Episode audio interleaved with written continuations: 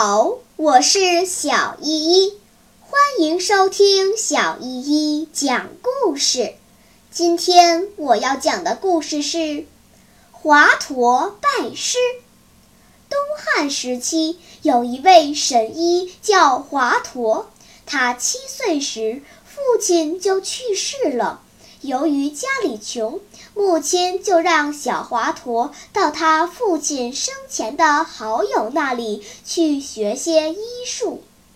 华佗找到了父亲的好友，并说自己想拜师学艺。那个人打量了一下华佗，心想：不知道这个孩子天资怎么样，得考考他才行。那个人想了想。指着院子里那棵很高的桑树，对华佗说：“你能采到最高的那条枝上的桑叶吗？”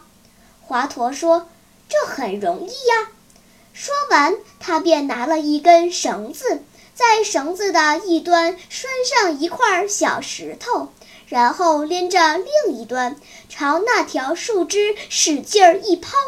绳子缠在了树枝上，把树枝压低了。华佗跑到跟前，很容易就踩到了桑叶。那人捋着胡须，点了点头。这时，两只山羊在院子里打起架来，谁也没办法把它们分开。那个人转过头去，又对华佗说：“你能把它们分开吗？”华佗蹲在地上想了想，跑到路边割了些嫩草，分别放在羊的两边。